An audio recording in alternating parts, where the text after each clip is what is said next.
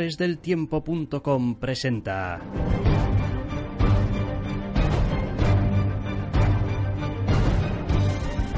Entre cómics.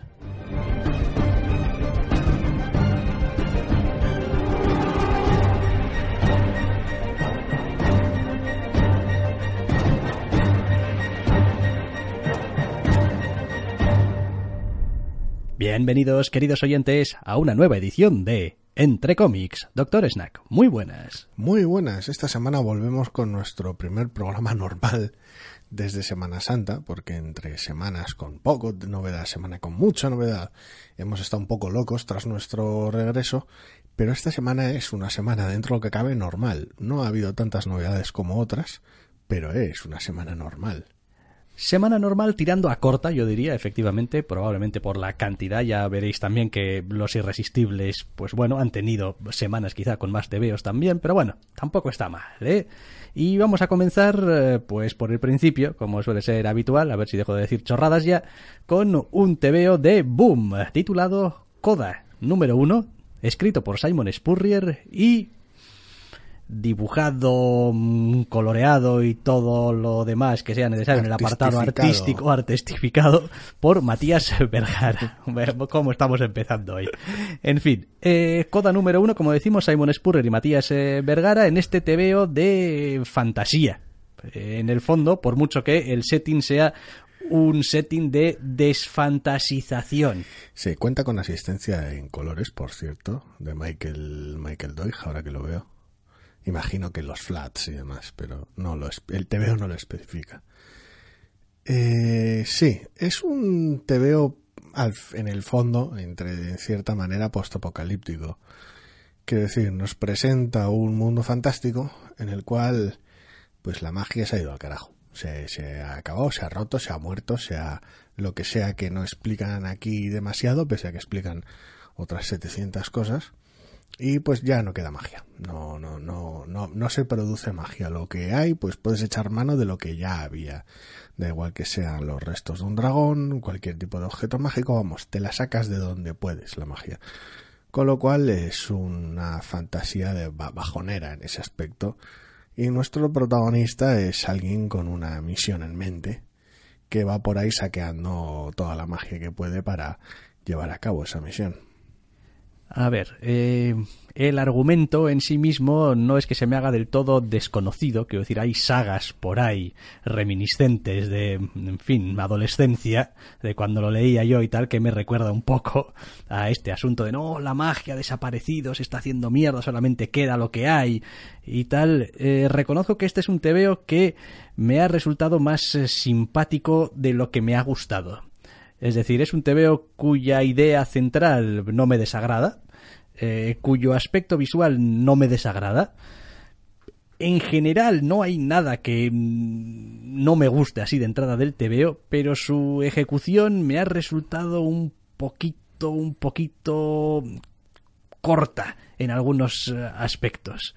Es como me gusta más la idea que el TVO que he leído. Es como veo el diseño de personajes y me gusta, veo el aspecto general de este mundo y me gusta, pero luego cómo está articulada toda la historia, las mm, no sé, necesarias y a veces innecesarias explicaciones que da por el camino, eh, una cierta narración de monólogo interno del protagonista explicando cosas y lo que piensa y lo que pasó y una especie de carta que hace de nexo de unión de, de toda la narración. Es de lo más cargante.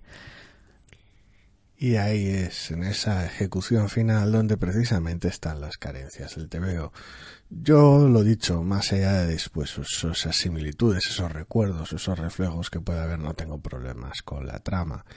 Me carga un poco el tipo de personaje que es, porque volvemos a estar ante otro héroe cínico que recuerda épocas mejores, pero que no se deja cegar por la esperanza porque él es más listo que nadie.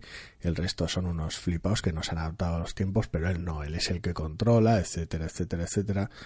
Y es un arquetipo de personaje que aunque luego vaya a tener más fondo de carta de presentación, resulta que estar más visto que la hostia. Luego, por el otro lado, eh, comentas, hay un, hay un loco recurso epistolar, bueno, una, un pretexto de escritura de cartas y tal por medio de la trama que sirve para dos cosas. Presentar torpemente cuál es el objetivo de nuestro eh, eh, héroe, que sea un poco forzar maquinaria en ese aspecto, nuestro protagonista, y por el otro lado colar todos los capsios que quieras de tapadillo. Porque está escribiendo una carta, entonces tengo esta excusa formal para explicar un montón de cosas que no vienen a cuento. Y es precisamente ahí donde flojea. Quiero decir, eh, son los dos frentes en general. Por un lado, el enfoque cínico sobre la fantasía eh, me, carga, lo tengo muy visto. Y no es especialmente original, ni punzante, ni, ni astuto en este caso concreto. No es tampoco súper chocante ni desvergonzado como lo pudiera ser en Maestros. Y por el otro lado, formalmente, estructuralmente, a nivel de narración es muy muy pobre el TVO. Entonces tengo una idea que me mola, narrada desde una, o sea, de una manera que odio por un protagonista que aborrezco. Y aún así no te habrá resultado súper odioso el TV. No, porque el resto está realmente bien. Es, es así de curioso. Es como. Es verlo y decir. No te pienso leer ni un solo número más.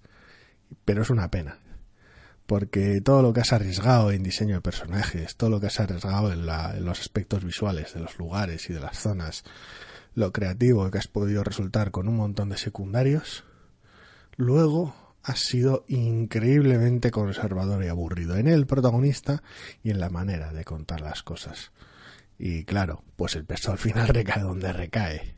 Sí, también es verdad que el TVO toma otra decisión que nunca sabes si va a ser acertada, es un poco una espada de doble filo, es como creo que este es un primer número como de casi 40 páginas o algo así, me parece.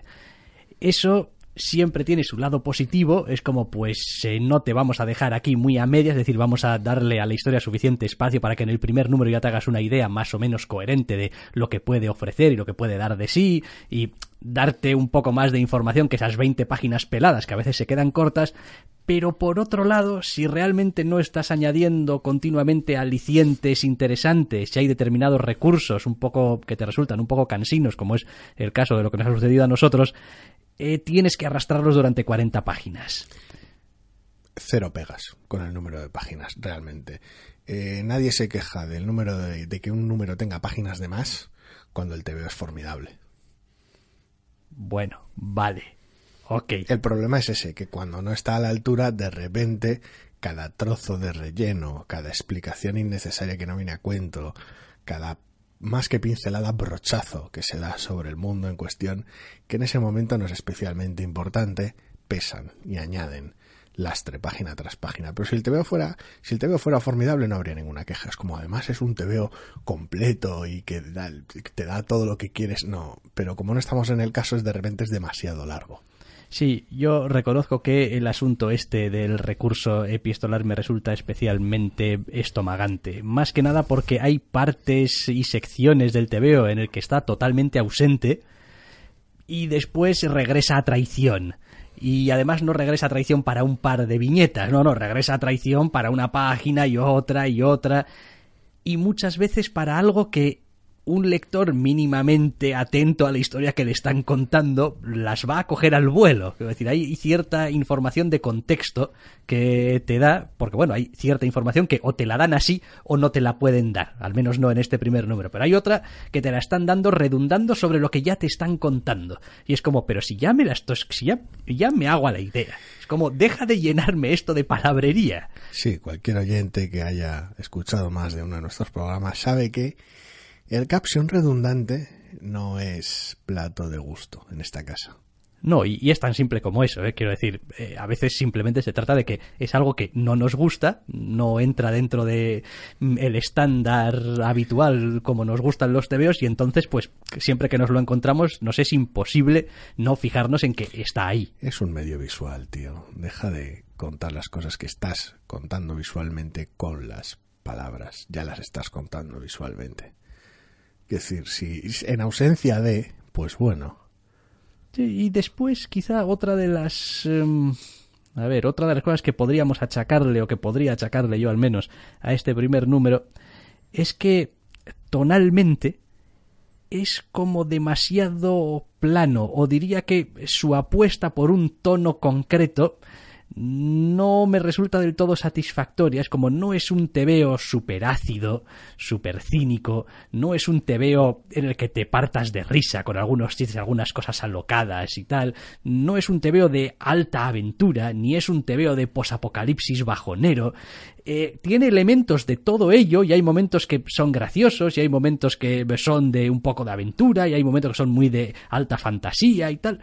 Pero está todo mezclado, por decirlo de alguna manera, como cuando echas los ingredientes, pero tampoco tienes muy claro qué es lo que quieres cocinar, ¿no? Pues están todos ahí y pues, hombre, malo no estará, ¿no? Esto, esto tiene que estar bueno, pero no está realmente muy, muy bien conjuntado. Puchero de sobras. El problema que encuentro yo con el tono del TVO es que los distintos aspectos que podrían resaltar resaltan. Tiene a nivel arquitectónico de diseño de espacios tiene momentos muy chulos. Ya he hablado antes de que el diseño de personajes secundarios está muy logrado. Tiene algunos momentos de humor aquí y allá, unos momentos más puñeteros, aunque no especialmente en otras partes. Pero, dado que por un lado nuestro protagonista es como es, ya hemos hablado de eso, y que por el otro lado toda la narración pasa por él y los captions no son narradores neutros, ni es él en otro estado de ánimo, ni es un tercer personaje, es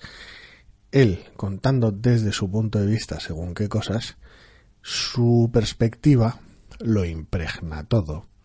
Entonces, todas las dificultades son cosas que pues él puede superar con su astucia porque es más listo. Los momentos épicos tampoco lo son para tanto porque vienen de gente que está viviendo en el pasado y no se adapta a los nuevos tiempos. Los momentos graciosos son más bien patéticos porque es gente ridícula.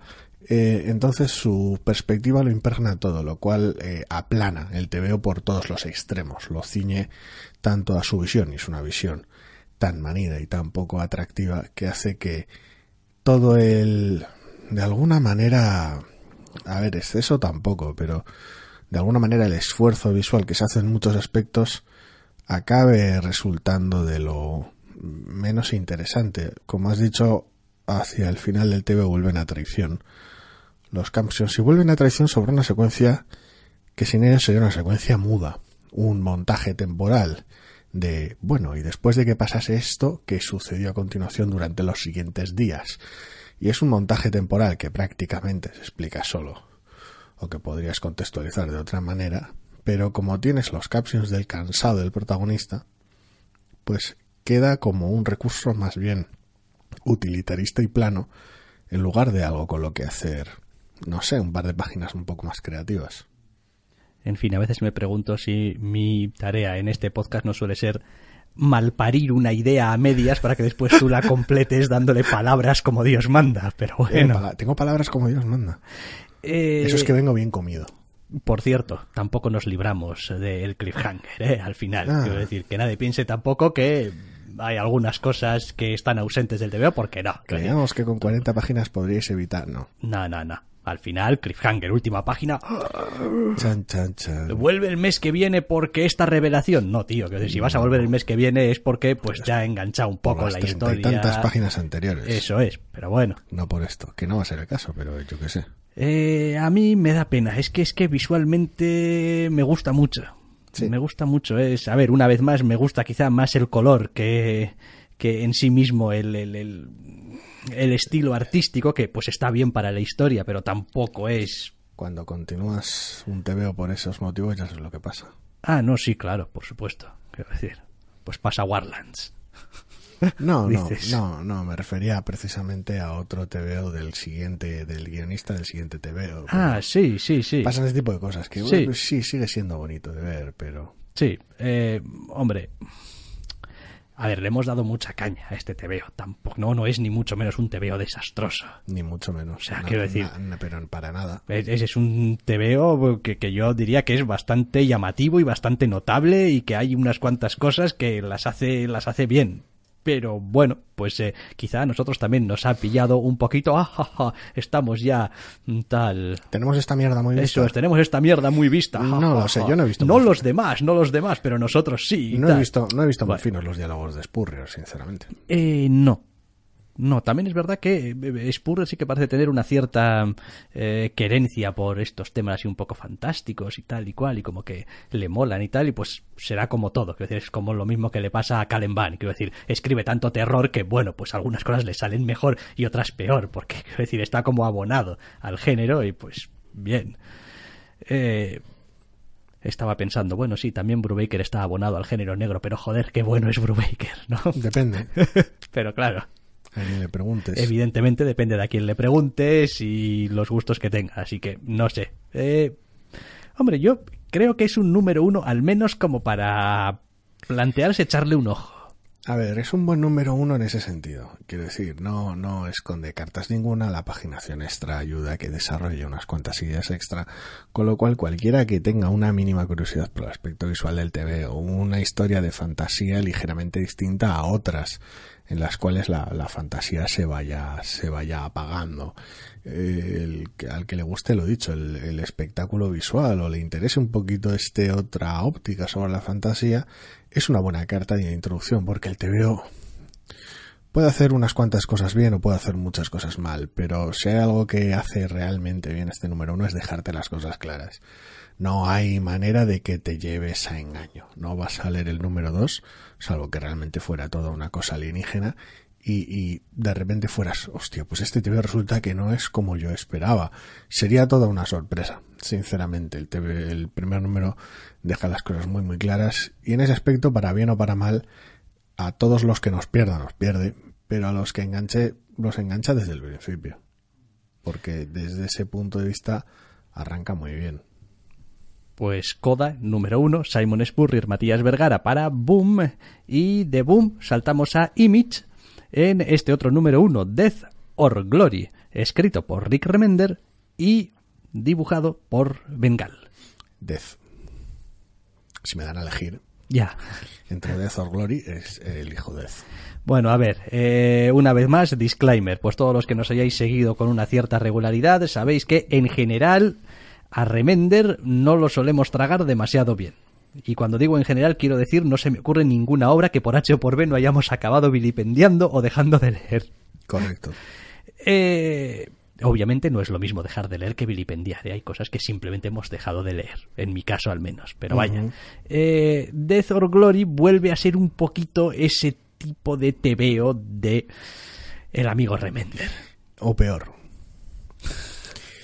Me explico. Remender normalmente, al menos mi relación con sus historias suele ser que pues es una idea simpática, puede que no me guste el desarrollo, odio su estructura, su prosa me patea el hígado, pero al menos aprecio la idea. Eh, sus colaboraciones y los equipos que forman con los artistas se nota que hay una comunicación más o menos sólida ahí. Sigo odiando su perspectiva y su manera de hacer las cosas porque odio que, desde mi punto de vista, insisto, ningunee al artista, insistiendo en explicar las cosas a su puñetera manera, cuando el artista ya está haciendo su trabajo. Pero normalmente las ideas suelen ser muy, muy sólidas y estar muy bien enfocadas. Enter Death or Glory. Eh, que no es el caso. Que es, efectivamente, que es como. Es te veo muy raro porque eh, si uno coge simplemente argumentalmente el, el te veo lo que lo que ocurre, lo que lo que sucede, de lo que parece que va a ir esto, es de lo menos llamativo que me he encontrado yo de Remender. Quiero decir, aquí no hay grandes científicos que no sé qué, ni clases secretas de no sé cuánto, ni eh, mundos de fantasía con tiranos que no sé... Eh, no. Es como, pues... Tenemos una protagonista que es básicamente una mecánica y que ante un problema familiar, por decirlo de alguna manera, decide solucionarlo de manera básicamente criminal. Es un TVO contemporáneo de crimen y problemas, cuando de cosas que salen mal, planes que se tuercen y personajes que se cruzan de manera principalmente violenta. Tiene algún toque peculiar, pero nada especialmente extravagante. Me llama de todas formas poderosamente la atención en este TVO, que como has dicho es un TVO, digamos, en un setting contemporáneo, pero toda la lectura del TVO a mí me da una cierta sensación de irrealidad. Es como es, es, es nuestro mundo, pero no es nuestro mundo. Quiero decir, a mí me transmite una cierta idea de historia, bueno, porque probablemente lo es también, ¿no? De historia fronteriza, un poquito al margen del mundo, una especie de es tu pequeño culo del mundo, donde pues están pasando cosas que igual podrían ser los 80 que el año pasado, ¿no? Un poco ese a mí me ha dejado la sensación de ser la, la, la, peor película de los Coen que jamás se ha hecho, pero. Pero es una cuestión realmente muy subjetiva mía. Por el antagonista y ciertas peculiaridades que tiene, por el asunto criminal y el follón en el que se mete la protagonista, eh, no he podido evitarlo. Sí, hay ciertos la... paralelismos, sí, desde luego. Ahora que los nombras, pues sí, la, más que evidente. Desde la primera, desde la primera página hasta la última, cada vez que apareció un elemento nuevo, me parecía, ah, uh -huh, entiendo, sí, he visto esta película de los Cohen, he visto esta otra película de los Cohen. No sé a qué estás jugando aquí. Me ha parecido, de hecho, un TVO curiosamente poco remender, entre comillas. Quiero decir, muchos de sus vicios están mitigados, no es tan pesado como los captions con los captions como suele serlo habitualmente lo es lo es tiene una secuencia oh. tiene una secuencia demencial Oh. Pero pero a cambio poco después tiene una Sí, secuencia sí, muda Correcto, sí, correcto. Y es, es increíble porque realmente puedes. Quiero decir, yo, yo como lector puedo notar cómo de manera inco- inconsciente digo, esto sí, esto no. Es como, mira cómo estoy leyendo esto y estoy atravesando captions y captions y cajas de texto y explicaciones y tal y cual y estoy empezando a cabrearme cuando de repente el oasis de tres páginas silenciosas donde suceden las cosas y ves que suceden las cosas y no necesitas que nadie te esté dando la manita y explicando qué es lo que está pasando porque lo estás viendo y después pues vuelves otra vez un poquito a la normalidad entre comillas del tebeo, lo cual pues lo llena otra vez todo de un montón de pensamientos, monólogo interno, etcétera, etcétera. Yo a mí a veces me hace gracia porque no hace demasiado también en Twitter, creo que alguien hacía un comentario del estilo de, pero quién decidió que tenían que desaparecer las burbujas de pensamiento y tal y cual digo, buah, las burbujas, los bocadillos de pensamiento desaparecer habrán desaparecido pero las cajas de pensamiento han tomado el relevo y con algunos autores son, vamos, la venganza definitiva. O sea, porque están presentes todo el rato. Es gracioso porque una de las secuencias que podría ser la más explicativa o la más... Una de las más sencillas de llevar a cabo de manera visual es contar la historia de, un, de la relación de la protagonista con, con, con uno de sus seres queridos y uno de los MacGuffins de la, de la serie a través de una serie de cuatro viñetas en tono con un coloreado ligeramente sepia, comunicando claramente que es el pasado, mostrando a la protagonista en distintas edades con los personajes de sus alrededores en torno a ella. Luego abre plano para mostrar que son esas cuatro viñetas son cuatro fotos en una repisa y a partir de ahí muestra la habitación en la que está esa repisa y la problemática. Bien, eh, me explico. Muchos autores harían esta secuencia de mil maneras distintas. Una, una manera por cada uno de los autores. Sí, yo tengo, yo tengo la mía. Aquí decide, aquí, la tuya es un All-Star Superman. No, no, no. La, la, mía, la mía es simplemente que esas cuatro viñetas de la tira superior y la siguiente donde se ven que son fotografías. Un puto texto. Sí, no, no. Dejas la primera caja de texto y todo lo demás se entiende perfectamente. Quiero decir, sobre, ya entiendes con la primera caja de texto cuál es la relación real que existe, de consanguineidad o no. Todo lo demás se explica solo. Pero vaya, quiero decir, al fin. A ver, hacer un TVO es muy difícil. Quiero decir, tampoco Sí, vamos a venir ahora. Por eso decía que mil eh, autores a- lo harían de mil maneras. Aquí el equipo opta por resumirlo en lo que es el tercio superior de la página para cinco viñetas, cuatro seguidas y una panorámica estrecha, una banda, básicamente, para mostrar que son fotos, en realidad una repisa, poco más. O sea, contextualizar las imágenes como si fuera de alguna manera necesario. Y es curioso, y es curioso porque se le dedica un espacio mínimo a uno de los aspectos cruciales, es decir, a la motivación de la protagonista, básicamente. El, el motor de la protagonista es este y se dedica un espacio mínimo. Se dedica menos de un tercio de la página, de manera torpe y con una sobresaturación de texto brutal. Y es como in- e innecesaria, claro, si no nos estaríamos, no nos estaríamos quejando. es, es increíble. O sea, no, en general el TVO no me ha parecido muy propio. O sea, a mí me lo enseña sin decirme quién lo ha guionizado. Y es posible que no me diera cuenta, porque no es precisamente el único que abusa No. de ese tipo de recursos. No, y, por- y porque además ni siquiera es característicamente Remender. Quiero decir, no, es decir, no es, a veces ves algunos, te ves y dices tú, bueno, esto podrá estar escrito mejor o peor, pero esto apesta a milar a kilómetros, ¿no? Sí. Eh, Pero es gracioso que en un TVO, que precisamente podría no mostrar un cambio de rumbo, simplemente una diferencia creativa, decir, pues este lo voy a hacer distinto, voy a recurrir a algunas de mis armas, pero, pero no todo el rato, no de la misma manera o lo que sea, es decir, se nota una diferencia estructural en muchos aspectos. Y es curioso que, por un lado, en ese, en ese aspecto no vaya lo suficientemente lejos y por el otro, evidentemente no es, no es un sacrificio que haya que hacer, pero parece que hubiera sacrificado la brillantez u originalidad de sus ideas para sus tebeos, aunque en otros suele ser increíblemente derivativo, pero bueno, es decir, el, el enfoque interesante de, de sus tebeos haya quedado descartado para, para esta historia que al menos en su arranque, madre mía. y aún así, es una pena, porque si sacas el bisturí y empiezas a diseccionar un poquito el tebeo, tienes, como hemos dicho, tenemos ahí una sección de tres páginas mudas. Tenemos una persecución que está narrada notablemente bien. Es verdad que después pues le acompañan los textos habituales y tal y cual, pero quiero decir, eh, si miras un poquito la idea que está ¿no? detrás del TVO. El, Pues estas van a ser las escenas que vamos a contar, esos van a ser los puntos de interés en los que vamos a ir desarrollando la historia.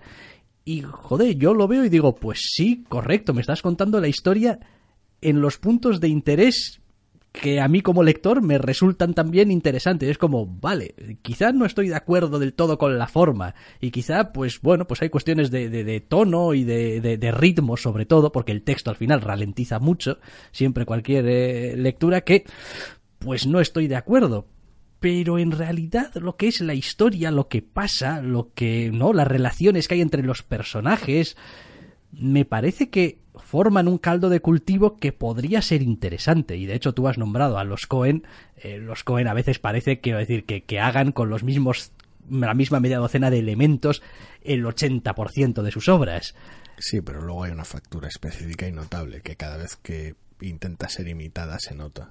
Bien, pero me refiero a que no suele ser un problema de los de repetir los ingredientes, de repetir la fórmula. No necesariamente. Quiero decir, y aquí los elementos están ahí, la los, los ingredientes para la fórmula están todos aquí, pero, pero, no acaba de fluir del todo. Y después cuando necesitas ese, ese golpe extra, ese plus que a veces viene por el humor o a veces viene por las situaciones patéticas o a veces viene por lo que sea que venga y el TVO necesita realmente ese plus, se queda un poco corto. Es como esos momentos que deberían ser ya los que dices tú, joder, además de todo lo que ha pasado, además lo rematas así, ¿no? Siendo ese así como quieras que sea, pero tiene que ser algo, digamos, tonalmente un poco distinto, que sobresalga, no llega a le sobresalir. falta chispa, le falta impacto en ese aspecto, le falta, le falta eso, le falta impacto, le falta recorrido, le falta que el TVO deje un sabor de boca específico más allá de una de, de esta historia más o menos peculiar y más o menos familiar para todos.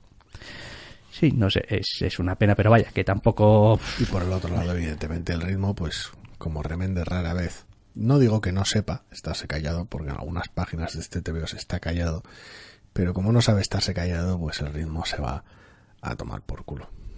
Sí, eso...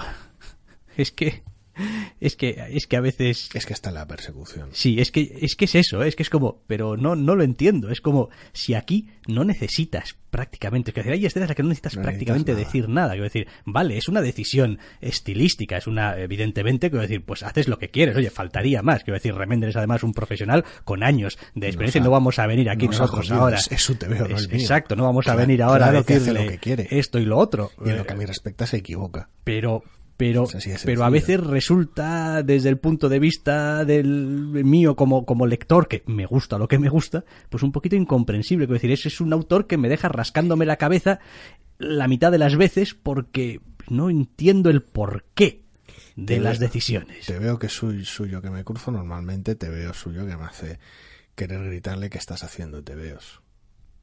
Pero bueno. Pero vaya, eh, si alguien quiere echarme en cara alguna vez estas opiniones eh, que tengo en contra de Remender, me puede echar Ed Brubaker a la cara. Quiero decir, es como el señor Brubaker es el amo de las cajas de texto. A mí no.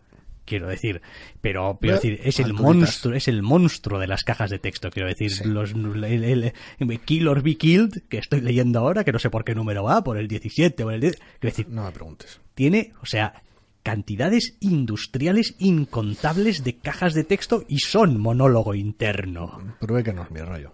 Pero Le pegará más por lo atmosférico y por lo noir, porque no puedes, por lo visto, hacer noir sin monólogo interno y Pero como no sé, siempre haces decir- noir, siempre tienes monólogo interno. Pero bueno, como Brubaker no es mi encuentro, pues- en- en- encuentro que su ritmo narrativo, su, su, su- su ritmo narrativo en el sentido más literal de, de- de las palabras Sí. que utiliza, fluye mucho mejor. También es verdad que Kill or Be Killed y en general la gran mayoría de TVOs de, de Brubaker suelen tener un tempo narrativo distinto. Quiero decir, rara vez vas a tener estas super persecuciones, tiroteos, tal. Quiero decir, más regular. ese es un TVO mucho más, en fin, con otros ritmos. Pero vaya, en fin, que me estoy yendo. Eh, Death or Glory número uno, pues aquí tenemos al amigo Rick Remender con el amigo Bengal para Image. Eh, bueno, oye, los que os guste Rick Remender, adelante, quiero decir, palada y media tenéis aquí. Sí, pero es que hasta no parece suyo en ocasiones, es curioso. Mm, ¿Qué le vamos a hacer? Eh, nos movemos, tercer TVO, tercera novedad, tercera editorial. Uf, Dynamite en este caso, para un TVO titulado Red Sonja Tarzán. Agarraos, número uno, escrito por Gail Simón, dibujado por Walter Giovanni y coloreado por Adriano Augusto. Sí, la mera presencia de un TVO de Dynamite de esta índole, en este team up cross, cross licencia loco de Red Sonja y Tarzan ya debería dejar bastante claro la falta en general de novedades.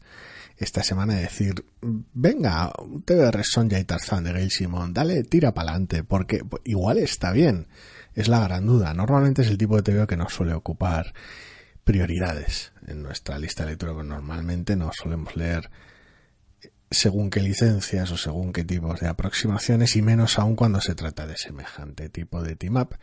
Pero, hete aquí, sorpresa, que esta semana toca, para mi disgusto, lamentablemente.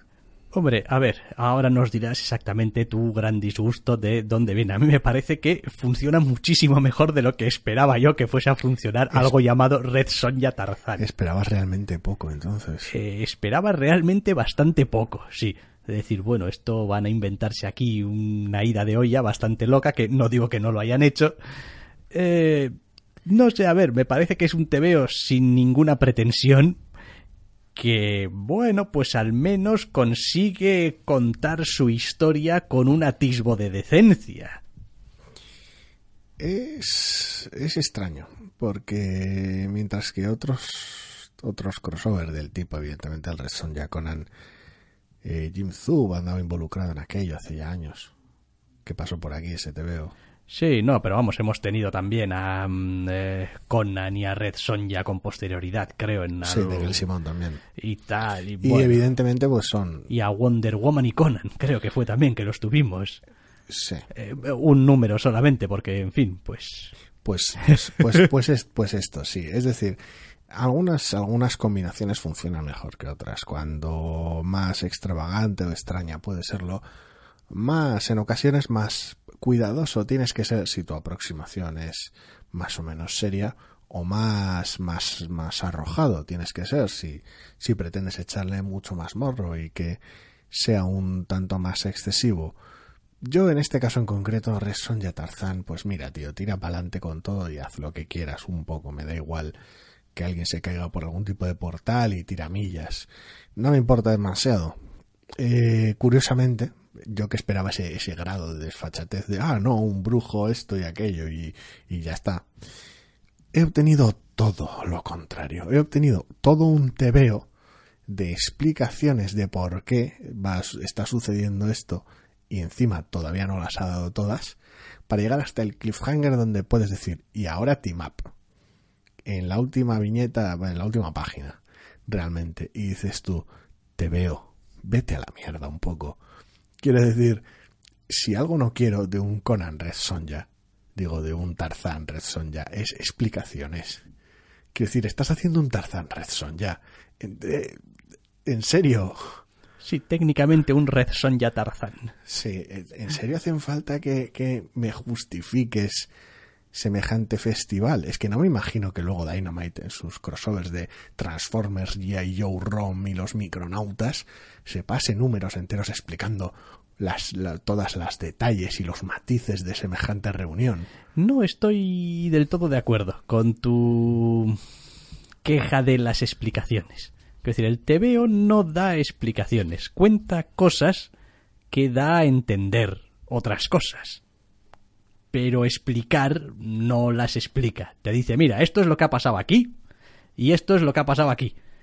Y pues evidentemente no quedan muchas maneras de hacer esto que te acabamos de contar. Es decir, que esto haya pasado y que esto también. Omitirlo. Eh, no, pero no tiene por qué. Quiero decir, yo creo que gran parte del, del mérito de este te veo está en que intenta al menos poner un rival a la altura de los titulares de la colección y no puedes sacarte de la manga un mago chustero que te va a durar los cuatro números, no creo que dure más esto, y que funcione como amenaza si no le dedicas ningún tiempo. Este primer número en realidad es un número dedicado al villano al malo. Quiero decir, la gran mayor parte del tiempo lo pasamos viendo cómo es, cómo funciona, cómo trata a los demás, cómo trata a las personas, a los animales, a su entorno, el, el concepto que tiene del dinero, del poder, de etcétera, etcétera, etcétera, para que cuando llegues a la última página digas, vale, hay que pegarse con este señor que es un hijo de puta peligroso y generar alguna clase de anticipación y decir, bueno, se lo van a tener que luchar porque el malo aquí es muy malo y tal. Y me parece que hace un trabajo bastante decente en eso. Es decir, que después todo ese esfuerzo lo hayas echado en una historia en el que evidentemente va a haber mm, triquiñuelas de espacio-tiempos y universos y no sé qué, pues sí, pero mm, yo no la achacaría eso. Que a mí me molesta mucho más cuestiones como que a veces no pueda librarse de las formas heredadas eh, de tebeos mm, de calibre más superheroico. Es decir, es como hay reacciones de personajes y hay viñetas vergonzantes de gente arrancándose la, la, ropa, en plan como si fuese el increíble Hulk, que, que a mí personalmente me han provocado un poco de sonrojo. Es como, esto no tiene cabida en tu TVO de Red Sonja Tarzan, tiene cabida en tu TVO de la masa. Igual. Pero, pero aquí no, quiero decir, estás manteniendo una especie de perfil más o menos aventurero, decimonónico y tal durante tu TVO, porque Tarzán y no sé qué, y llegas al final y pierdes totalmente los papeles. Me hace mucha gracia, me hace mucha gracia porque a ninguno de los dos nos ha gustado el TVO y ninguno de los dos estamos de acuerdo en por qué no. Es, es interesante porque el villano me parece un, un villano bastante lamentable, porque sí, es un tío cabrón, es un tío cruel y es traicionero y no mueve un dedo durante todo el TVO, lo cual es bastante simpático. Está, hace muy poquito, es muy cabrón y tiene mucho masilla y tal, y hace sus, tiene sus maldades, pero lo que es hacer, hacer, no lo necesita. Y hay momentos en los cuales no se le parte la cara porque, pues, A, evidentemente partirle la cara en el primer número, pues iba a ser que no, y B, es posible que si le partiese la cara, pues hubiera ahí una resistencia, una pelea y no puedes tener de eso en tu primer número. Pero es que las circunstancias están pidiendo a gritos de que un personaje deje de contenerse y le parta la cara. Gracioso que luego más adelante dicho personaje deje de contenerse y se haga el lo que has comentado. Que no lo veo mal. Quiero decir, a ver, se trata de Tarzán, tampoco vamos a sorprender a nadie ahora con la sorpresa, pero no lo veo mal. Quiero decir, a ver, igual artísticamente no es la página más inspirada, sobre todo cuando aparece un yonki en la viñeta inferior. Pero, pero está bien, quiero decir, tenemos al Tarzán civilizado, con sus vestimentas de hombre civilizado pese a sus modales y tal, y todos esos ropajes, y se pasa todo el TVO conteniéndose, intentando comportarse de manera civilizada, como un buen caballero. Hasta que la situación le supera y evidentemente... Debe arrancarse la ropa. Claro, debe, debe dejar de... Debe arrancar... A ver, es un poco quitarse la máscara del hombre civilizado y pasar a comportarse como, como lo que es. De alguna manera. Es, es, es un poco la inversa. A ver, no es exactamente el abrirse la camisa de Superman, pero sí es quitarse el disfraz para pasar a ser quien es.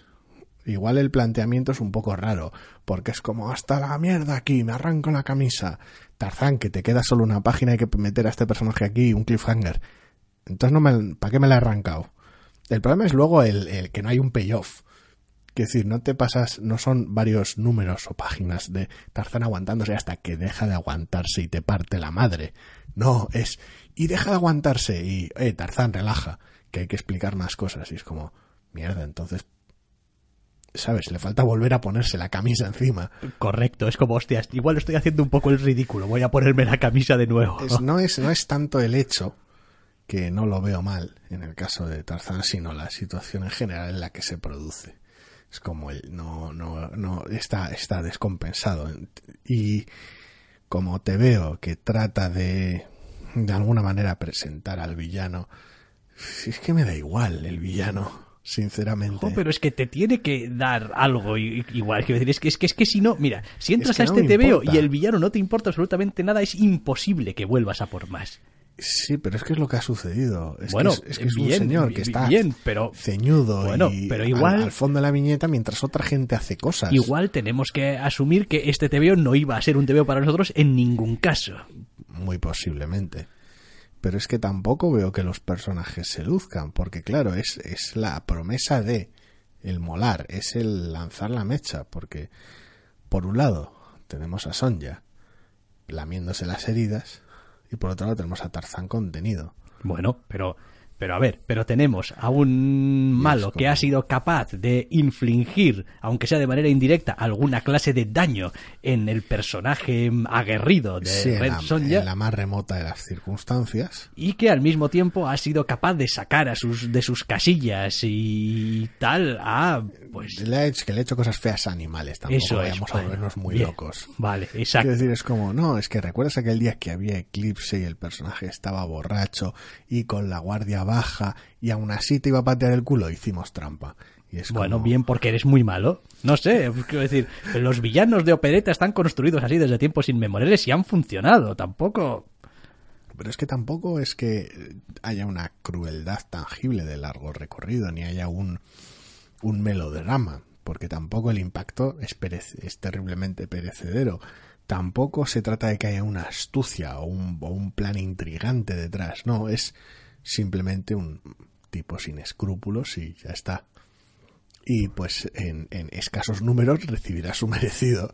correcto No, no, ya, ya te digo, eh, recibirá entiendo- puñetazos o espadazos Entiendo o- que ya todo el TV en sí mismo, como no es nuestro rollo, iba a ser de una cuesta arriba brutal, pero pero es que luego no se hace ningún favor, joder.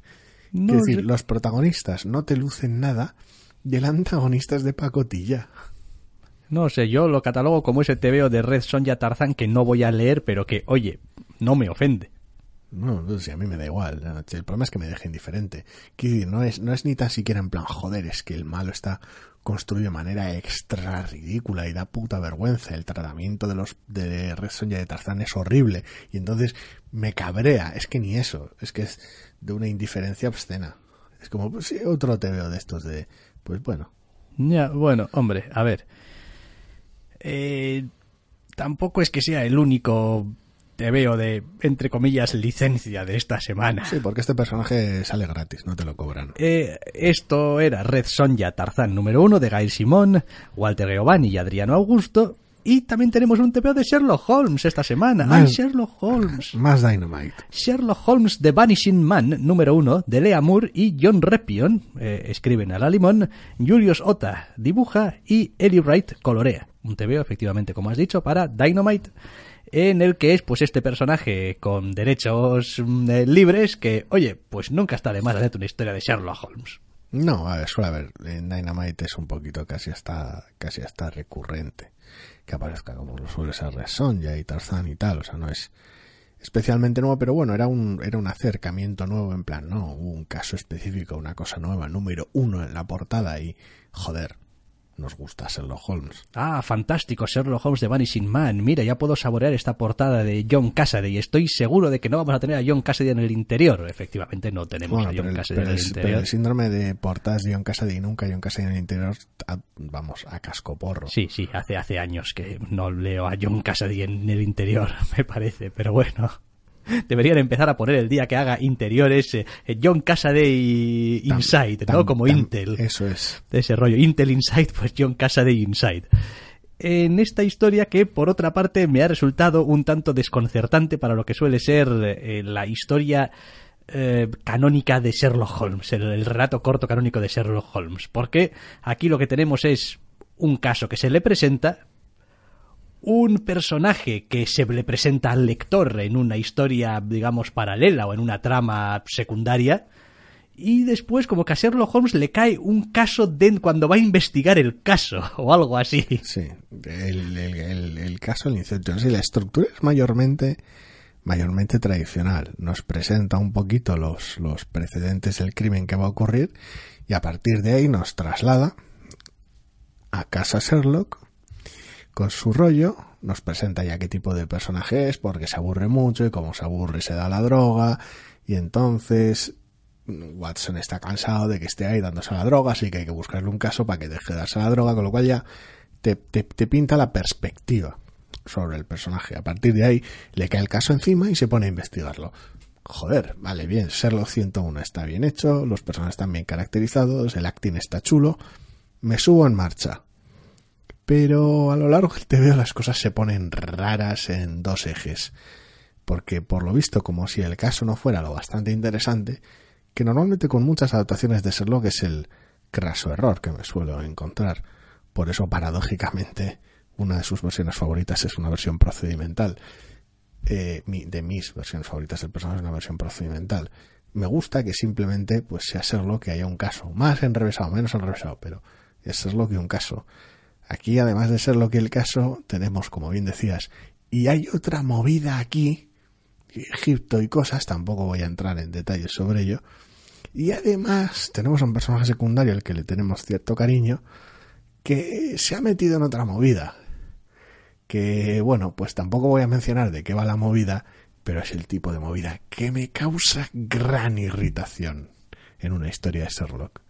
Sí, a ver, eh, quizá uno esperaría además que en parte este asunto egipcio y quizá la otra trama pues de alguna manera mágica tengan alguna clase de relación por aquello de que no parezcan cosas totalmente desconectadas, ¿no? De la, historia del TV. es posible. Eh, pero es verdad que, que, en general el TVO funciona muy bien dentro de lo que es la caracterización de los personajes y lo que es un poco el establecimiento de las reglas básicas en las que se enmarca cualquier relato de Sherlock Holmes. Es como, pues, pues sí, fácil. El, el, el acting está bien, aunque he de reconocer que a Sherlock Holmes a ratos le pillo un poco de aire de los últimos James Bond que hemos visto. No sé muy bien por qué. Eh, y en general fluye bien y a ver, es evidente que sigue siendo una historia de Sherlock Holmes, es decir, no te vas a librar de las explicaciones y de personajes que hablan mucho, quiero decir, hay interacciones básicas que funcionan en base a las conversaciones que tienen los personajes y pues es lo que hay. Intenta vestirlo un poco, si te está relatando algo que ha pasado, pues hombre, pues te hace una especie de flashback o lo que sea para darle un poco, hombre, esto es un medio visual, hay que darle un poco de encanto pero en general funciona bien. O sea, no, no, no, tiene ninguna cosa así mala. Lo que pasa es que he leído el primer número y no, no logro encontrar, o sea, no tengo interés en seguir. Quiero decir, me vais a vender cualquier mierda en este TVO. Sea, es decir, ni siquiera sé después de haber leído el primer número qué mierda me queréis vender de verdad. Porque si fuese el caso típico tipicorum de Sherlock Holmes, pues seguiría leyendo. Como, el caso típico típico de Sherlock Holmes, a ver dónde está aquí tal. Pero así, tal y como viene, mm, como en plan rompecabezas, con varias cosas y tal y cual, mmm, sospecho un poco. Sí, no, esto, esto igual va a requerir de una explicación, de una explicación un poquito curiosa. Normalmente eh, estamos atrapados con un te veo que se queda en un término medio incómodo. A mí no me importa que hagan algo raro con Sherlock Holmes, como historia rara y original, featuring Sherlock Holmes. Y es como, vale, qué curioso. Si está bien, está bien, y si, y si no, no, pero al menos sería algo novedoso y curioso. O historia más o menos ortodoxa de Sherlock Holmes bien contada. Y es como, pues también estoy a bordo. Como cuéntame una historia de Sherlock Holmes más o menos ortodoxa, bien. Ningún problema, me da igual, me da igual ver pues eso, leerme un relato corto de Sherlock Holmes que verme Mr. Holmes. Que no tienen nada que ver, pero me valen las dos historias. En este caso, a ver, término medio igual es un poquito inexacto, pero tenemos un caso estándar de Sherlock Holmes, pero en vez de dedicarle tiempo y mimo a él, me has metido dos subtramas de mierda que a priori ni tonalmente ni atmosféricamente vienen al caso, las cuales una de ellas está de pas, pero literalmente de pasada, y a la otra, la que se le dedica más tiempo, tiene la extraña virtud de haber encontrado la manera, el uso de cierto personaje que me carga un montón. Entonces, no, no, no termino de, de entender por qué. Es como si hubiera cierto peso que te llevase a hacer las historias de Sherlock de cierta manera. Es decir, es una historia de Sherlock tradicional, pero al mismo tiempo hace un montón de las cosas que odio de la serie de Benedict Cumberbatch. Bueno, a ver, eh, el TVO intenta nadar y guardar la ropa. Y probablemente ese es el mayor de sus problemas, que tienes las páginas que tienes y estás haciendo varias cosas a la vez. Es decir, más allá del, de que sea un recurso sobado, a veces pues tienes un número uno en el que va de una cosa y, y mira que a mí los cliffhangers no me van, pero bueno, igual puedes tener un cliffhanger al final que abre otras perspectivas. Y dices tú, hombre, pues no es el movimiento más elegante, pero al menos me has dejado centrarme en algo. Aquí, pues, pues vamos un poco a trancas y barrancas por la trama y nos vamos encontrando cosas. Y todavía, cuando nos vamos encontrando cosas de acuerdo a cómo se va moviendo la pareja protagonista e investigando, pues bueno, oye, son elementos que surgen de manera más o menos orgánica y tiramillas. Cuando directamente hacemos una ruptura casi casi, en fin, que dices tú, ajá, este personaje lo has sacado antes solamente para esto, para que tenga lugar esta secuencia aquí. Es decir, básicamente es como sacártelo de la nada, te lo quiero enseñar, no tiene nada que ver con, con, el resto de la historia, pero te lo quiero enseñar porque o será importante después o a mí me resulta como autor interesante enseñártelo, pues, pues me resulta un poco como que me estás contando. O sea, quiero decir, no tienes suficiente tela que cortar con el caso que me estás contando para que encima te metas con esta otra cosa. Bueno, es como todo, ¿eh? Se puede hacer un poco mejor y peor, y eso es de lo que peor hace este TVO. Es decir, la introducción de elementos ajenos al caso principal están hechas de manera torpe, están hechas a base de, pues cuando pasas la página hay otra escena con otros personajes. Es como, hombre, no es la manera más elegante de hacer estas cosas. Y mientras tanto, en este otro lugar, y es como, pero ¿tiene algún interés o tiene alguna... No, no, pero, pero parece que me obligan a punta de pistola a introducir según qué elementos una historia de Sherlock Holmes. Así que te los vas a comer con patatas. Sí, no, no está, no está muy bien resuelto. Lo que, por otra parte, no quiere decir que el TVO no pueda acabar resultando disfrutable. ¿eh? Yo empecé muy contento leyéndolo, pero su pobre elección de los espacios, su pobre elección de cómo distribuir los espacios o los focos de atención en el TVO me pudre muchísimo. Es lo que hay. Sherlock Holmes de Vanishing Man, de Lea Moore y John Repion, Julio Sota y Eli Wright para Dynamite. Y vamos a acabar con la última novedad que vamos a comentar esta semana, The Avengers número 1. Sí, me acabo de dar cuenta de que no estoy nada contento con las novedades esta semana. Escrito por Jason Aaron, dibujado por Ed McGuinness, entintado por Mark Morales y coloreado por David Curiel. Un TVO para Marvel, evidentemente, que llega muy apropiadamente esta semana después del pelotazo eh, de Infinity War en los cines y pues ¿qué tenemos en las estanterías? Pues coño, un nuevo número uno de Los Vengadores. Vengadores 1. The Avengers número uno. Y pues aquí lo que tenemos básicamente es la continuación de lo que tuvimos en... Ah, como sea que llamasen aquella Legacy. cosa. Legacy, exactamente. Legacy y tal. Sí, de alguna manera recoge el testigo del, del, de la anticipación, entre comillas, de lo que generaba Legacy, de cierta trama de los Vengadores primigenios y de, bueno, qué haces ahora con el equipo y qué problemática vas a lanzar. Pero bueno, no es más que un MacGuffin para, para lanzar lo que es la amenaza en cuestión, amenaza la cual básicamente está de fondo todo el TVO porque el TVO lo que arranca siendo es un TVO de bueno, pues ahora que estamos estamos viejos, se ha pasado nuestra época o no, tiene volver tiene sentido que volvamos a ser nosotros tres, Thor, el Capitán América y Iron Man, eh, los que montemos unos Vengadores. Eh, esa es un poquito la, la cuestión inicial, más allá del prólogo del TVO y la central a la cual se le dedica muy, muy poco tiempo. En lo que a mí respecta y se resuelve pobremente porque superhéroes. Parte del problema es que el TVO hace una pregunta interesante eh, y no la responde. A ver, siempre la puede responder más adelante, pero es que es tan tradicional en algunos de sus aspectos que es una pena. Y después... A ver, yo tengo cierta simpatía ¿eh? por Ed McGuinness. Quiero decir, es un tío que, que, que, me gusta, es, es, un tío que me resulta eh, simpático, quiero decir, su, su, estilo me resulta, ay, ay, muy tebeístico, pero reconozco que hay algunas páginas que las veo y digo, jo, es un poco una pena que el estilo artístico de esta historia, de estos momentos, sea un poco así, muy Ed McGuinness.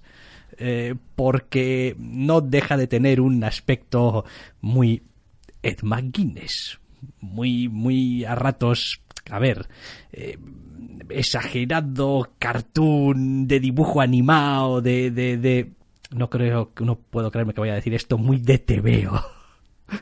Toma ya. No, a ver, eh, el, aspecto más o menos, más o menos dinámico, colorista y exagerado de ciertos diseños y perspectivas de McGuinness no me molesta realmente. Eh, no es, no es uno de mis favoritos, no me parece apropiado para según qué momentos del TV, para otros sí. Pero bueno, el problema está en general que su enfoque, sobre todo a la hora de realizar composiciones y a la hora de tratar a según qué personajes, se me antoja terriblemente anticuada. Es, es, es un poco raro, porque al mismo tiempo estamos hablando de un número uno de los Vengadores que consiste en tener a los tres de siempre organizando las cosas por un lado y por el otro lado y presentando a los otros personajes que van a formar parte del grupo en su inicio ya han dicho que algunos irán cambiando, pero bueno, y que tirarles el problema a la cara. Algunos te los mostrará en su vida diaria, otros te los mostrará abordando el problema del número del arco inicial con, desde su propio lado, pero en general es un número muy conservador en ese, en ese aspecto. Entonces, el enfoque de McGuinness no falla tanto para mi gusto, pero me sigue pareciendo muy anticuado. En otras secuencias, cuando el TV está un poco más sosegado y cuando para mi gusto plantea realmente las, las, las preguntas más interesantes y los enfoques más interesantes de un Vengadores número uno, que normalmente no suele ser plato de mi gusto, es cuando está su estilo más fuera de lugar. Quiero decir, en lo que a mí respecta McGuinness, todo lo que no sean mamporros de superhéroes y superhéroes a punto de mamporrearse, superhéroes acabando de mamporrearse, es un desperdicio. Quiero decir, me encanta su, su estilo en muchas cosas, como, pero no en los momentos calmados. Entonces acaba siendo un TVO muy desequilibrado, porque precisamente no son los puñetazos lo que busco en este TVO. ¿Qué cojones pinto entonces en un número de los Vengadores? Es otra pregunta. Pero no lo sé. Quiero decir, de alguna manera, los números uno son, siempre hemos dicho, es una carta de presentación. Y cuando se trata de, eh, toma, te hemos dado los Vengadores, la apuesta tiene que ser clara. Quiero decir, detractores de los Vengadores de Bendis los puede haber a paladas, con toda la razón del mundo. No lo comparto, pero lo entiendo perfectamente. Pero si algo hizo Bendis en ese primer arco de Nuevos Vengadores, es dejar las cosas claras, con la fuga y todo aquello. Este es mi estilo, estos son mis Vengadores tiramillas. Luego otras cosas con los años y el tiempo. Pero dejó claro su estilo. Aquí yo no lo tengo tan claro. Bueno, a ver, sí, en parte recogiendo el testigo de lo que dices. Em, si uno miraba quizá el arranque de aquel Nuevos Vengadores y la idea que le quedaba al lector después de leer el primer número, que recordemos que el primer número era muy parco en, en, en casi todo. Quiero decir, creo que creo recordar que casi más tiempo al antagonista creo, recordar que acababa con no sé, con, una página, no sé si era con el vigía encerrado o alguna mierda así, quiero decir, tampoco pasaba no, no, la secuencia, la secuencia con Electro, el apagón y el viaje en helicóptero y, la escolta. Eso es, quiero decir, tampoco tal. Pero bueno, te, te, te transmitía la idea de, joder, macho, para ser una historia de los Vengadores, me estás sacando aquí unos mindundis que me estoy quedando loco. Quiero decir, ¿en serio me vas a mar- te vas a marcar un meter mindundis en los Vengadores? Quiero decir, a ver, estoy siendo muy brusco y muy... Mindundis, Mindundis asterisco, Eh, pero sí. sí. Eh, pero bueno, pero estaba ahí. Y después, en realidad, la etapa iba un poco de voy a coger a estos personajes y que no han estado en los Vengadores o que no serían material de Vengadores tradicionalmente Y y, van a tener un, un sitio. Y el propio tono, que si el arco comienza con esa fuga orquestada por un montón de figuras misteriosas que contratan a un villano de serie B que Bendis engrandece. Quiero decir, hay serie de elementos que Sí, sí. traicionan un poco lo que él quiere hacer, a a incluso a veces a plazos muy largos, por, por parte de su libro de estilo. Aquí tengo a Aaron sacándome muñecos. A lo que me refiero es, después tuvimos otra etapa eh, de Hickman, de los Vengadores. Y aquel primer número, si algo hacía, era dejar una idea central clara. Y es, tenemos que ser más tochos, A lo grande. a lo grande. O sea, y esa era en realidad la, idea de toda la etapa también. Es decir, ser más tochos, más grandes. Tenemos que alcanzar más, ser más. Aquí uno lee el primer número y la idea central parece ser tenemos que ser por cojones Thor, Iron Man y el Capitán América porque por cojones y pegarle a cosas. No sé, me ha parecido un, un primer número realmente torpe en ese aspecto. En ese A ver, que, aspecto des- que después, después me parece que el TVO fluye muy bien de una escena a otra y, y quiero decir, Sí, no, y- y- y la verdad es que coge ritmo y no digo yo que no sea emocionante a ratos y algunas ideas locas y tal. Es decir, el TVO hace bastantes cosas también bien. El rollo es ese de, efectivamente, me voy a meter yo aquí en una etapa de Dios sabe cuántos números de los Vengadores por delante, cuando la idea central parece ser, bueno, vamos a hacer los Vengadores de siempre, con amenazas cada vez más tochas. No lo sé, no lo sé. Es, es una sensación. Ojo, que rara. los Vengadores ya han tenido colección, quiero decir, los últimos... A ver, ¿cuándo- no sé ni cuándo fue el último número de los Vengadores que me leí. Porque, quiero decir, el, asunto, el, el asunto ese de la amenaza cada vez más tocha, Kang, los viajes temporales, el no sé qué mierdas que andaban últimamente, que si el, el, el planeta había mm, lo habían metido en una especie de cosa galáctica de no sé qué, con el gran... Quiero decir, me entraba por un lado y me salía por el otro, quiero decir. Eh, No. me explico. Los, los problemas con el TVO funcionan en tres frentes. Uno, el ya mencionado asunto con, con el arte maquines. De cómo a veces funciona de maravilla y otras veces no tanto. Resulta demasiado figuras de acción pegándose. Eh, pero en general es ese. Quiero decir, como carta de presentación de una etapa es terriblemente pobre, porque es como, bueno, mm, tenemos que tiene que haber vengadores y tenemos que ser nosotros. No sé, viene algo, peguémosle. Eh, el TVO es eso. Quiero decir, el, la, la el 90% del TVO es eso, de no tengo claro qué son los vengadores, qué representan. Tenemos que ser nosotros, cedemos el testigo, no, sí, que no lo sé, peguémosle a cosas. Y como mensaje del número uno es muy pobre. Una vez que termine el arco argumental y avance en siguientes números, no lo sé.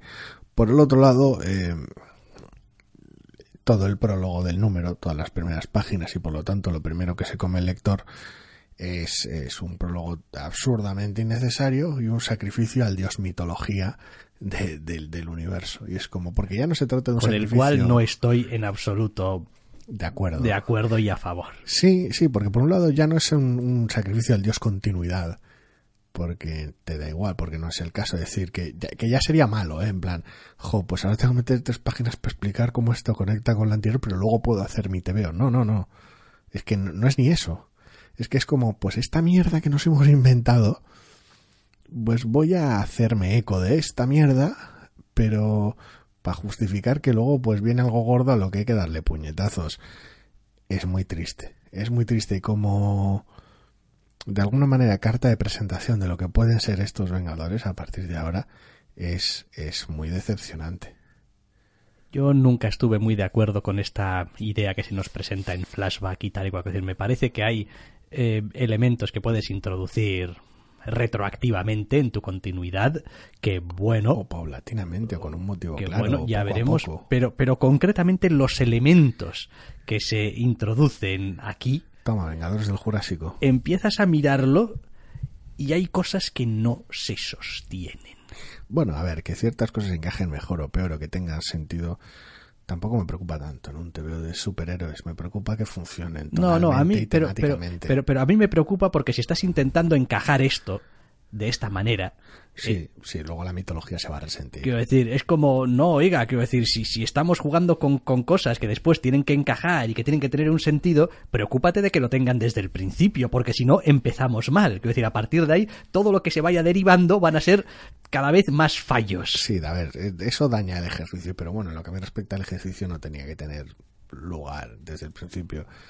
Pero bueno, eh, si lo vas a hacer, me preocupa más que tenga sentido y peso tonalmente y dramáticamente. Pero vaya, decir, que- no, que no sea una colección de, pues hemos juntado héroes primigenios en en la prehistoria y, y formaban como un grupo contra una amenaza.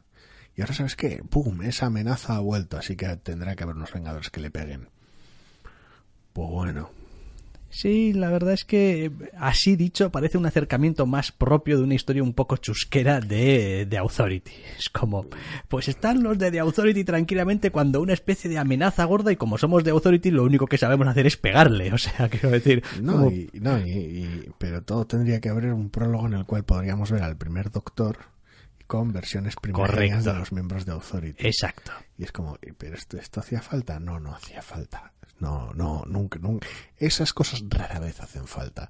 Pretender dotarle de, de, peso, de gravitas, de, de dramatismo a tu situación, porque es una amenaza súper antigua que viene desde antiguo, que ya unos héroes intentaron detener en su momento, pero no lo consiguieron del todo, eh, pasa de mi cara, tío. O sea, quiero decir, los personajes que importan, que te van a importar, son los que con los que vas a contar la historia.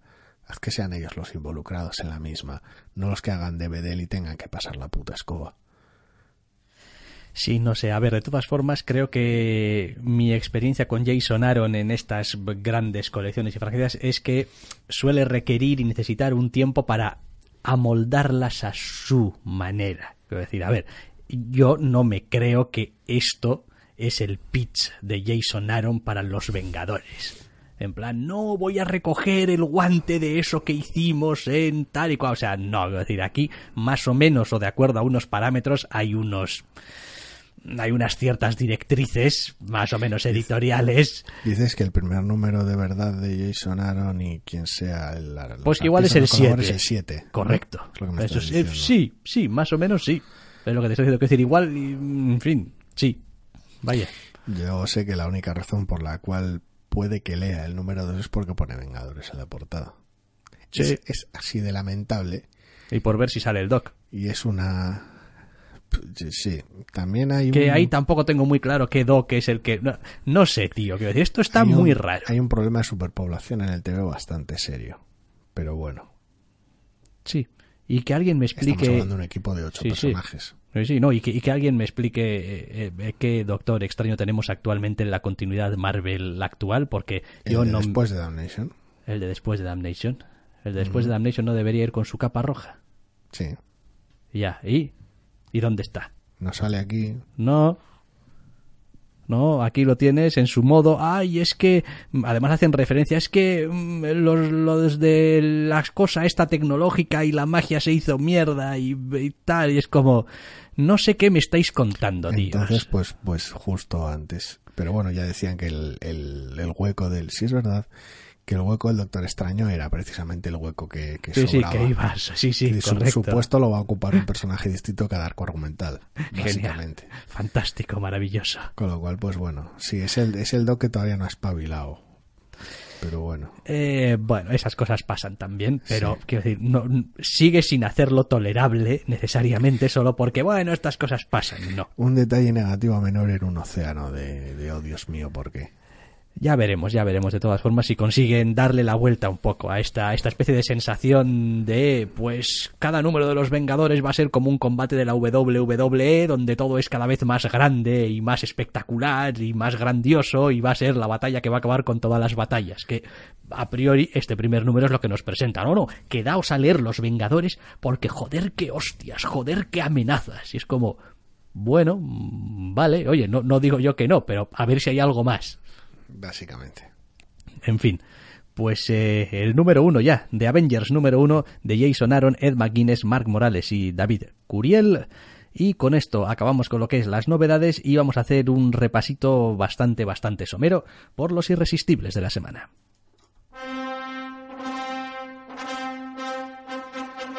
No solo de novedades vivimos los doctores, también leemos otras colecciones. Y aquí están, porque nos encantan, los irresistibles de la semana.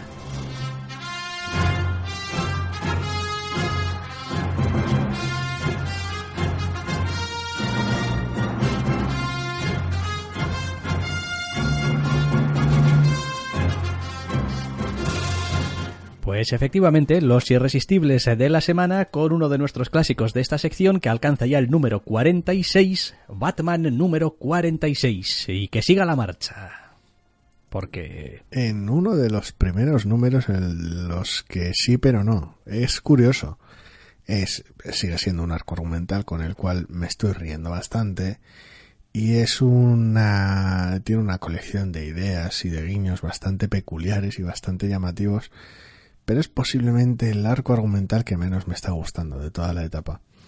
Quiero decir, por un lado su carácter prescindible o temporal y por otro lado el tono de superapocalipsis loco trágico por un lado, pero todo es un poco de broma por otro, está provocando un choque tonal bastante serio. Es si se limitase a ser una gamberrada, lo aceptaría mucho mejor, pero es que encima tiene un extra de, de alguna manera de peso, de seriedad, de drama, que, a ver, no es que lo estropee, pero termina causando un, un latigazo tonal loquísimo. Entonces, a ver, sigo disfrutándolo, porque sigue teniendo momentos, momentos de brillantes loquísimos, pero no lo sé, no, no termina de encajarme. Sí, empieza a tener un poquito ese aire de, pues tenemos que hacer unos cuantos números porque hay que dejar pasar unos cuantos meses antes de llegar a la historia que llevamos, entre comillas, esperando pues ya unos cuantos meses. Y yo creo que, a ver, parte, para mí como, como lector, parte de la desconexión mayor que puedo tener con esta historia es que, pues para empezar, yo y Booster Gold, quiero decir, para empezar no sé ni quién es. Como que sé que es cruel y tal, pero decir, no, no, no sé. O sea, decir, Booster Gold. No, no, no sé quién, cuáles son sus poderes, ni de dónde viene. ¿Eh? cruel. Cruel, he dicho. Sí. Sí, no sé, será cruel. No. No, no es cruel. No. ¿Tú sabes quién es Booster Gold? Sí. Sí, pues ya está. Pues, pues yo no. Es un, es un héroe del futuro. Ah, es del futuro. Sí. ¿Y por qué suele estar con el resto de héroes? Viene del futuro a, hacer, a hacerlo héroe. A la Ah. era de los héroes. Bueno, vale, si su rollo es las cosas estas de viajes en el tiempo, todo empieza a tener un poco más de sentido para mí. Ajá. Porque hasta ahora era un señor que se le cruzó el cable y montó la de San Quintín. Es su rollo. Vale, es su rollo. Eh, después, la propia personalidad del, del, del personaje este, que, que no lo conozco, me, me resulta un poco bipolar. Es decir, tan pronto está súper preocupado por la que ha liado, como súper convencido de que esto lo vamos a arreglar porque... ey, Es un poco así. A ver, es... En ese aspecto el TVO se me ha hecho peculiar hasta a mí. De alguna manera está forzando maquinaria bastante. Y si bien entiendo que... No sé cuántas partes son tampoco este arco, no, no creo que lleguen a ser seis. Creo que se quedarán en cuatro o algo así. Pero... Creo que igual tendrá otro número o otros dos, porque me parece que... Por cómo encajaba la numeración con...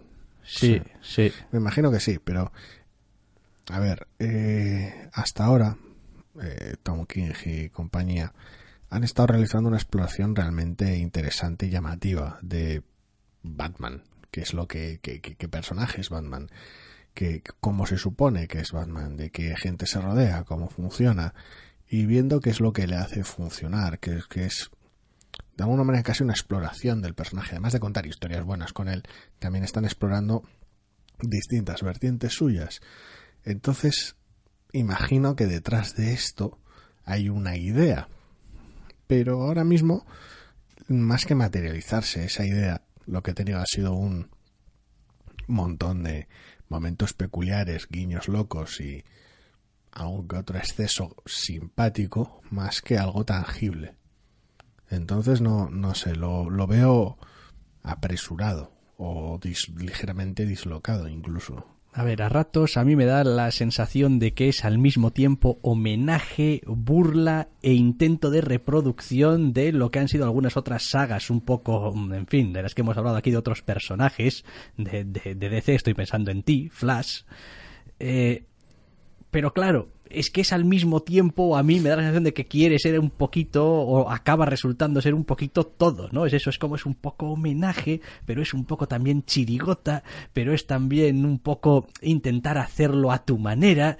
Entonces, no sé, no sé, no. Me están resultando. A ver. No estás muy convencido con Bad Point. No, no estoy muy convencido con Bad Point. Eh, por otro lado, yo nunca he ocultado, y lo he dicho muchas veces, que todas estas historias que están condenadas a ser una anotación a pie de página, eh, en lo que es, digamos, la vida como tal de los personajes, nunca me han interesado. Quiero decir, no, yo las historias estas de no, y luego al final pues era todo un sueño, o no pasó, o se volvió toda la normalidad, etcétera, etcétera, en general, y yo sé que hay mucha gente a la que le gustan, ¿eh? Pero quiero decir, te, lo mismo te digo de Flashpoint que te lo digo de House of M. Quiero decir, no van conmigo. Quiero decir, no... A ver, todo depende de realmente luego lo que hagas con, con ello. Porque si te sirve para explorar otra faceta, otra perspectiva, otro tal, a mí los what y demás no me importa que... Eh, explora, explora lo que quieras, pero no me canses. Son bienvenidos. Entiendo que la, la, la no permanencia de según qué cosas pues puede, pues puede restarle impacto e importancia, pero en algo como los superhéroes, yo la permanencia y la continuidad las valoro lo justillo. Entonces, cuando, hombre, cuando ya desde el punto uno ya sabes que va a caducar, pero tal que ya, pues evidentemente es peor aún. Pero yo los valoro muy poco, con lo cual me, me importa más lo que se haga con la historia que otra cosa. Vamos a tener otro ejemplo en un par de números también, con lo cual, pues.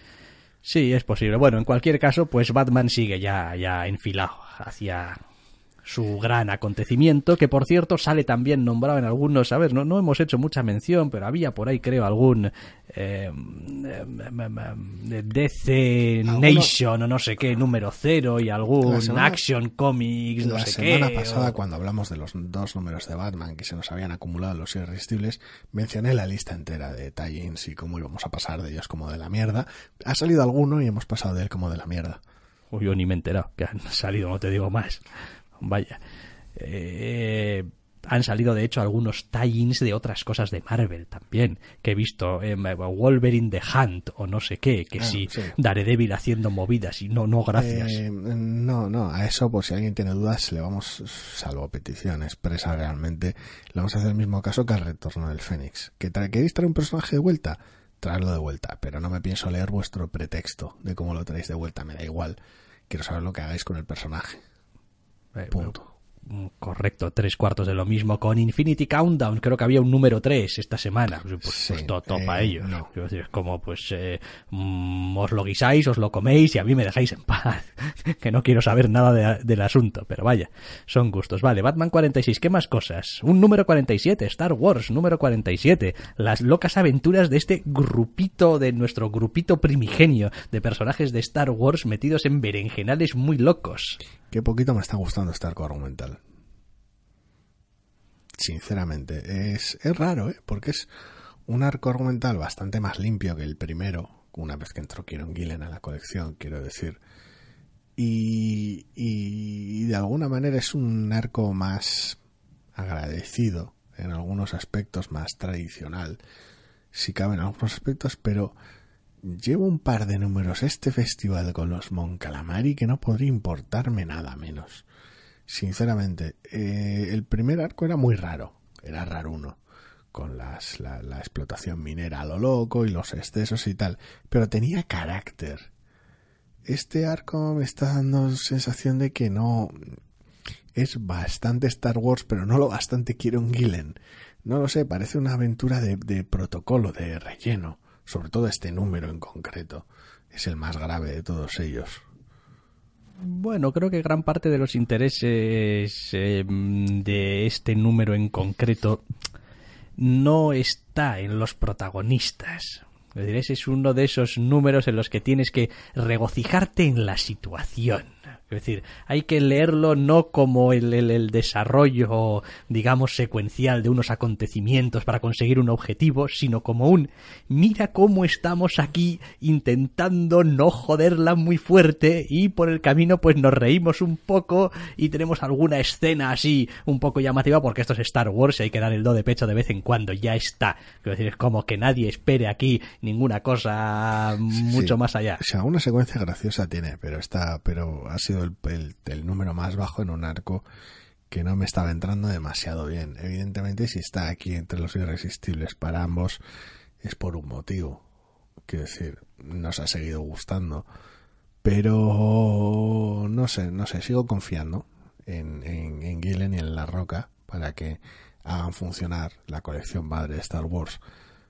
Y tal vez también como alguna de las secundarias, al menos de las secundarias que me gustan, pero está costando un dolor, ¿eh? Hacer, hacer funcionar esto. Sí, vaya, es posible que al final parte del problema esté en que es muy difícil hacer funcionar una colección de Star Wars mes a mes con historias, con estos personajes dentro de este mundo. es, que es como es que es que es muy chungo, es que los tenemos muy muy metidos dentro de la cabeza y en unos papeles muy concretos. Yo que sé, a ver, a mí me dicen que si es más fácil hacer esta colección o la de Vader y te digo que es más fácil hacer esta. Sí, y es más fácil, lo cual no quiere decir que, que sea sencillo hacerla bien o interesante o atractiva Claro que es sencillísimo. Los metes en una aventura de cualquier clase. No, ir aquí, infiltraos, ir allá y sabotead. Ir allí, quiero decir, los argumentos, quiero decir, echas un dado y pues, pues los eliges y da igual. Sí, pero no sé, la de Vader funciona muy bien y está, uff, esta le está costando carburar galaxias. Eh, más cosas. Captain America número 701. Hablando de What Ifs. Sí, después del número 700 en el que, pues bueno, pues como que eh, despedíamos un poquito a, Mark Wade y a Chris Samney, pues aquí seguimos teniendo a Mark Wade, en este caso con Leonardo Romero, y lo que tenemos es, pues sí, esto, esto, esto es otro What If. Este, esta es otra de esas historias que en general, pues si hubiese sido autoconclusivo,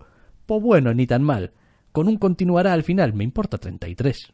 Quiero decir, sinceramente, es que no, no, no tengo ningún... ¿Por, Por qué? Eso decía cuando hablábamos de Batman que, que, teníamos en un par de números. Sí, a ver, la estructura de este primer número de la etapa, por decirlo de alguna manera, es peculiar. Cuenta unas cuantas aventuras del Capitán América en el pasado, en, a lo largo del siglo XX, cada uno además dibujado por un artista distinto, mientras que el hilo principal de la historia está en el futuro, sin el Capitán América. Con lo cual, pues tampoco voy a entrar en detalles de la trama, pero es una decisión de lo más peculiar, porque tampoco, aunque conecta con, con eventos del arco argumental anterior, es una decisión bastante extraña porque el enfoque es muy distinto. Entonces, es, es raro. A ver, a mí me ha gustado, pero una vez más, eh, un TVO sobre vida y obras del Capitán América o sobre la mitología del Capitán América, siempre me va a resultar menos, menos interesante que un TVO sobre el Capitán América con el Capitán América. Sí, sí, no, a ver, la verdad es que, en fin, pues una vez más da la sensación de ser otros números entre comillas de transición hasta que pues nos decidamos realmente quién va a llevar las riendas de la colección y cómo y hacia dónde. Bueno, a ver, eh, sigue siendo interesante, quiero decir, se trata de nuestros personajes muy inspiradores. El Capitán América, al igual que Superman, tienen ese tipo de cualidades, con lo cual cuando en el caso de Superman inspira a otros personajes o cuentas historias como Identidad Secreta, por ejemplo, que sí pero no, o no pero sí, entre comillas, o cuando el rol del Capitán América lo asumen otros personajes que no sean Steve Rogers y demás, sigues contando historias, con lo cual este arco argumental, tal y como arranca, no es muy distinto de eso, no es, no, no es distinto de contar otro TVO sobre el legado del Capitán América y de cómo sus acciones tienen eco. Pero bueno, parte de la trama es un poquito, pues, delata un poquito los caminos por los que va a seguir más convencionales, con lo cual el veo que podía resultar un poquito ambicioso y por lo tanto perdonarle las excentricidades, entre comillas, o admitírselas más fácil, en este caso es un poquito más complicado. En fin, aún así seguiremos con cierto interés a ver en qué acaba resultando todo este embrollo del Capitán América en el que se han metido ellos solos con cambios de equipos creativos, finales de etapas, principios de cosas, etcétera, etcétera. Y vamos a hablar del siguiente número que ya va, parece mentira que vaya ya por el número 6, Umami, de Ken Nimura. O sea, quiero decir, está yendo a la velocidad crucero del relámpago y sobre todo para ser una colección de paneles Syndicate es algo, vamos, o sea, de repente sale Inédito. Un, sale un número al mes. Sí, sí, algo sorprendente. La locura, pues sí, a ver, continúan las, las cocinaventuras locas de, de nuestro dúo protagonista. En este caso se sigue insistiendo en parte de esa metatrama que se viene tocando un poquito más poco a poco y de cómo empieza a faltar sal y aunque sean pinceladas aquí y allá, se va apuntando a ello y el número aprovecha para, habiendo hecho un flashback, de una de las protagonistas en el número anterior, hacer un flashback de la otra en este. Y funciona muy bien, la verdad. en general, eh, Umami es una colección que, vamos, tonalmente y en cuanto a dinámica y en cuanto a tal, ha funcionado bien desde el principio, con algún pequeño, quizá. Mm, el, bache de los números 2 y 3. Sí, el bache de los números 2 y 3. Eh, bueno, a ver, yo ya no lo leo, quiero decir. Volviste, pero te volviste ahí. Eh, sí, realmente no sigue sin... Es decir, la única razón por la que me veo leyéndolo es porque sé que está bien hecho. Y no es razón suficiente para leerlo. Porque, no, es porque no es mi rollo. hay, hay, muchísimos TVOs que están bien hechos y que no leo porque no son mi rollo. Y ya está. Me da un poquito de pena, pero es lo que hay. Vaya, no voy a cambiar tampoco por eso. Sí, en ese aspecto ninguna, ninguna sorpresa. decir, quienes estén a bordo del TV van a seguir recibiendo un número formidable del mismo en este, en este sexto número y quienes no, no. O sea, en ese aspecto no ha habido ningún volantazo raro. Eh, supongo que tampoco ha habido ningún volantazo en Sex Criminals 24. No, no, además en este número en concreto directamente las primeras páginas retoman de las últimas del 23. O sea, la acción va continuada al segundo con lo que era un pronóstico de escena rupturista en el número anterior se convierte en una escena rupturista en este número y a partir de ahí se va por los derroteros habituales de Sex Criminals de momentos incómodos, momentos íntimos, momentos interesantes y alguna que otra sorpresa. En ese aspecto Sex Criminals puro y duro. Pues dos docenas de números llevan ya, ¿eh? Y aquí están todavía dando el callo. Y vamos a acabar la sección de los irresistibles y por tanto el programa también, hablando de Spider-Man. De Spider-Man número 240. ¿Este lo he puesto yo en la lista? No, este lo he puesto yo en la, lista. ¿Lo han leído? Sí. Bueno, sí. Sí, no, bueno, sí, o, sí, o, sí o no. sí, me lo he leído, pero hace ya unos cuantos números de Spider-Man que algunos números me acuerdo y me los, me los leo, otros no. Ya. Eh, me pasa lo mismo con Invisible Iron Man, ¿eh? por si alguien tiene dudas de los últimos coletazos de Bendis en Marvel, me ha venido pasando con todas sus colecciones. La única que he leído religiosamente es Jessica Jones. Correcto. Parte del eh, problema que han tenido sus colecciones, las colecciones de Bendis, es que eso, pues que eran ya los coletazos, los finales, y en realidad este 240 es, es un final de etapa de, de Bendis con, con Miles Morales. De hecho, creo que tiene hasta un The End puesto al final, en la última página, donde pues básicamente se recogen los juguetes que se habían utilizado en el último arco y pues, se le hace, entre comillas, un pequeño homenaje al protagonista y cierra la etapa con una gran declaración de pues mira, esto en realidad iba de, pues, joder, Miles Morales y Ganke son colegas y tío. Y eso, pues, es lo fundamental, hay que ser colegas. Sí, a ver, el tratamiento según qué cosas ha sido pobre precisamente por el por, por, por la marcha de Bendis y por sus propios vicios y maneras, quiero decir.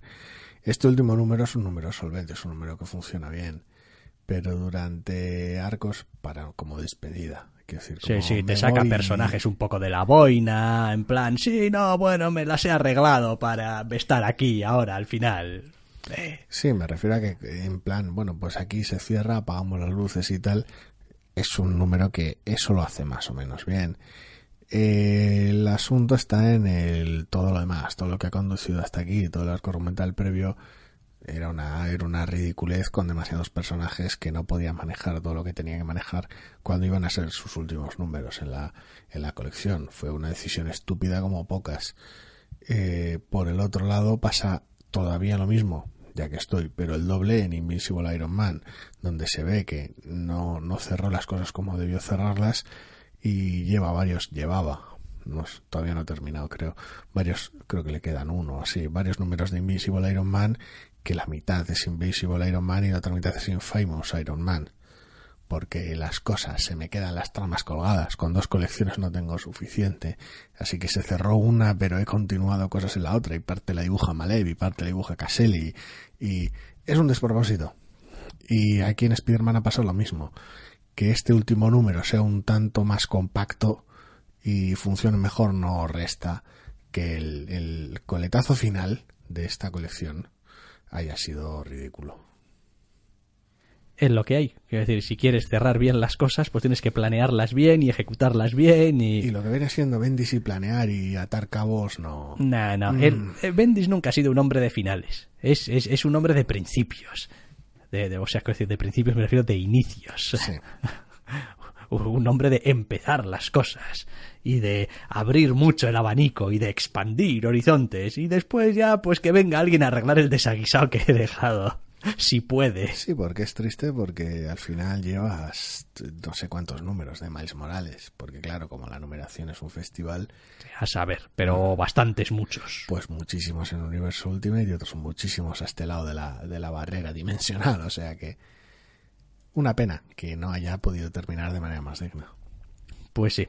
Y con este comentario, no especialmente laudatorio para con Bendis bueno, y sus finales. La esperanza de que venga y recoja el testigo alguien que haga algo bueno.